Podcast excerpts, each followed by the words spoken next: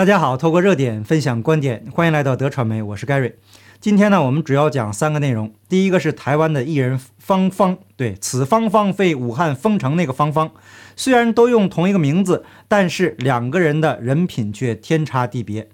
向我们展示了中共国居民身份证的台湾艺人芳芳，同时也告诉所有人入籍中共国的标准是什么。那第二个内容呢，是关于中共又一位八零后女官。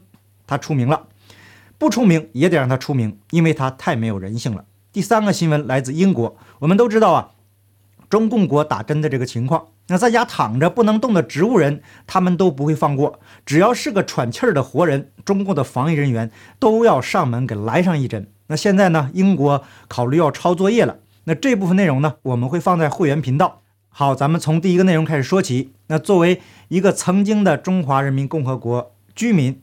在中共国的身份证上清清楚楚地写着“中华人民共和国居民身份证”，也就是说，在中共国那片土地上的人民是只有居住权、拥有居住权的居民，而不是正常意义的公民。那些身在中华民国却数典忘祖、心系马列中共国的朋友们，请你们注意了：从中华民国转投大陆的芳芳，确切地说，应该是转投人民币的芳芳。我是十一月二十三号去申报的，今天是十二月二十四号，我已经领证了。从现在开始，我和大家一样，也是有中国公民身份证字号的人了。他所说的，他已经是拥有中国公民身份证字号的人，这本身就是一个错误的概念。更重要的一点是，台湾的媒体都在报道芳芳所展示的身份证。并不是中国居民的身份证，而是中共国台湾居民的居住证。芳芳这种偷换概念、混淆视听的行为，的确符合中共马列子孙的标准。我个人呢，对娱乐圈不了解，因为这个圈实在太混乱了，各种渣男渣女太多了。过去呢，为中共国洗地站台的无良艺人，最近呢，都陆续的遭到了报应。比如刚刚退出娱乐圈，逃到台湾避难的王力宏，那遇到危险了，跑得比兔子都快。所以这些无良无德的艺人非常清楚，中华民国台湾才能保护他们的安全，在中共国随时随地就可能被消失。然而他们却为中共歌功颂德。那我查了一下资料，这位资深的艺人芳芳，过去在台湾号称是演艺界的一姐，也有女丑之王的称号。现年六十七岁，八十年代主持《连环炮》，在节目演出《有为青年》《方哥》《老方》等短剧角色，都受到观众欢迎，也凭这个节目获得第二十四届金钟奖综艺节目主持人奖。他出道至今已超过五十年，但最近几年很少露面，真是可惜了。这么大年纪了，还晚节不保。那上个月呢，他才开设了抖音账号。在抛出开心秀身份证的视频以后，有眼尖的网友就发现了破绽。芳芳的身份证是蓝绿色底，而大陆普通居民身份证是白色底，所以他并没有放弃中华民国国籍。再具体一点说，他没有放弃台湾的健保。一旦他身体出现问题了，他就像黄安一样，可以到台湾治疗。那这种人属于两头鬼，既想利用台胞的身份帮中共歌功颂德，欺骗大陆民众。赚大陆的人民币，又不放弃台湾的健保福利，一旦发现风声不对，就会像王力宏一样跑回台湾。这种品行非常符合中共国要求。大家都知道，中共国的贪官把儿子、孙子、二奶、十八奶都送到国外，然后用尽一切手段在大陆捞钱。芳芳比他们呢，可能还有些差距。该怎么评价这样的人呢？我昨天发了一个一条推特，掐指一算，是五行缺德呀。物以类聚，人以群分。只有符合了中共国马列子孙的价值观，一切向前看，满口仁义道德，一肚子男盗女娼，这样呢，才能在他们那个环境中如鱼得水。因为没有人性和道德的约束，只要获得金钱和权力，什么缺德事儿都能做得出来。那我们来看看中共国的官员已经缺德到什么程度了啊？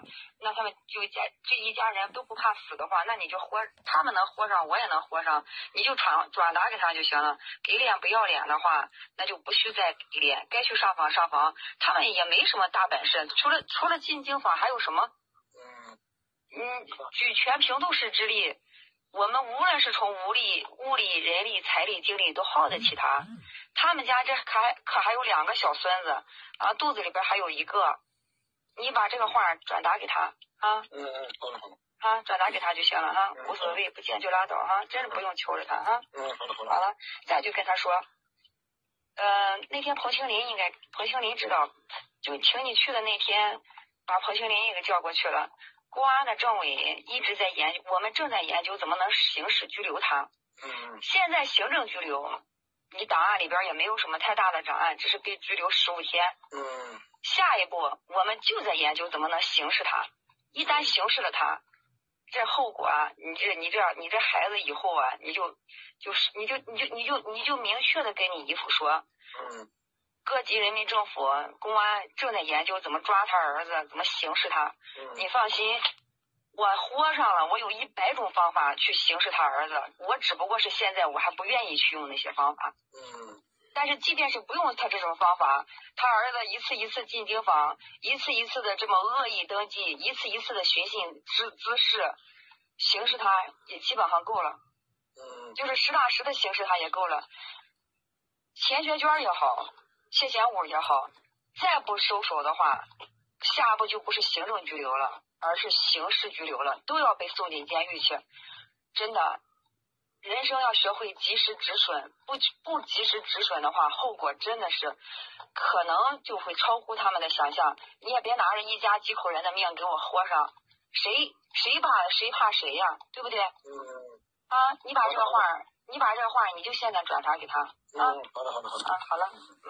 好的，好这段录音是山东青岛平度市云山镇党委书记王丽的录音。她一九八一年生人，同样是位女性官员。当然，对比我们上期节目中提到的那位姜立波副县长，在级别上还差一些。但是从录音中，我们能感受到，无论上访的人出于什么原因，这位党官的所作所为，甚至都不配人的两撇。难道他就不生孩子吗？用别人肚子里还没出生的孩子来要挟蒙受冤屈的上访民众，这已经失去了基本的人性。还有前几期节目中，我们一直声援的那位被精神病的李甜甜老师，这都是最近发生的事情。在中共国被迫害的冤民无数，这些无良艺人却视而不见，为迫害同胞的邪恶政权加油助威。这种人呢，比五毛和粉红还可恶。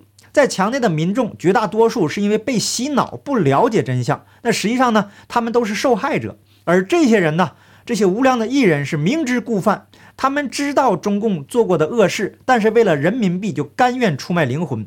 这些人的破坏力更大，因为他们的所作所为会让中国人误以为台湾人生活在水深火热之中，所以才会有黄安、芳芳这样的艺人想要成为中华人民共和国居民，希望台湾呢尽快立法，从根本上杜绝这类为了人民币出卖道德与良知的艺人。那另外呢，我在这里也奉劝，不要为了人民币出卖良心。与魔鬼为伍，早晚会遭到报应的。千万不能为了眼前的利益断送了自己的未来。啊，这段时间呢，大家都看到了，过去利用中共国制度出卖良心赚得盆满钵满的人，都陆续的遭到了报应。反而像黄明志这样的有良知的这些艺人，获得了前所未有的成功。难道这个还不能说明问题吗？那表面上可能是因为习近平的愚蠢，才导致了中国现在的这个局面。那再往深层次上看，难道不是这些人遭到报应了吗？上天安排了这么一个蠢材领导中共，就是想让更多的人认清形势，早一点抛弃中共，回归文明世界。那等到中共国崩溃的时候，恐怕就没有那个机会了，因为上天给了每一个人足够多的选择机会。前面我们听到的录音，一个小小的镇书记就敢如此嚣张，那么手握更大权力的官员呢？强摘活人器官贩卖这种事情啊，他们都做得出来。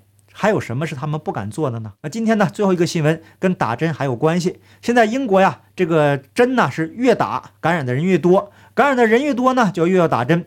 那南非基本上已经没有什么影响了。那在上期会员节目中呢，我们对比了两国的疫苗接种率，问题表现得非常突出。但是英国继续在错误的道路上越走越远，现在呢，甚至开始跟中共要抄作业了。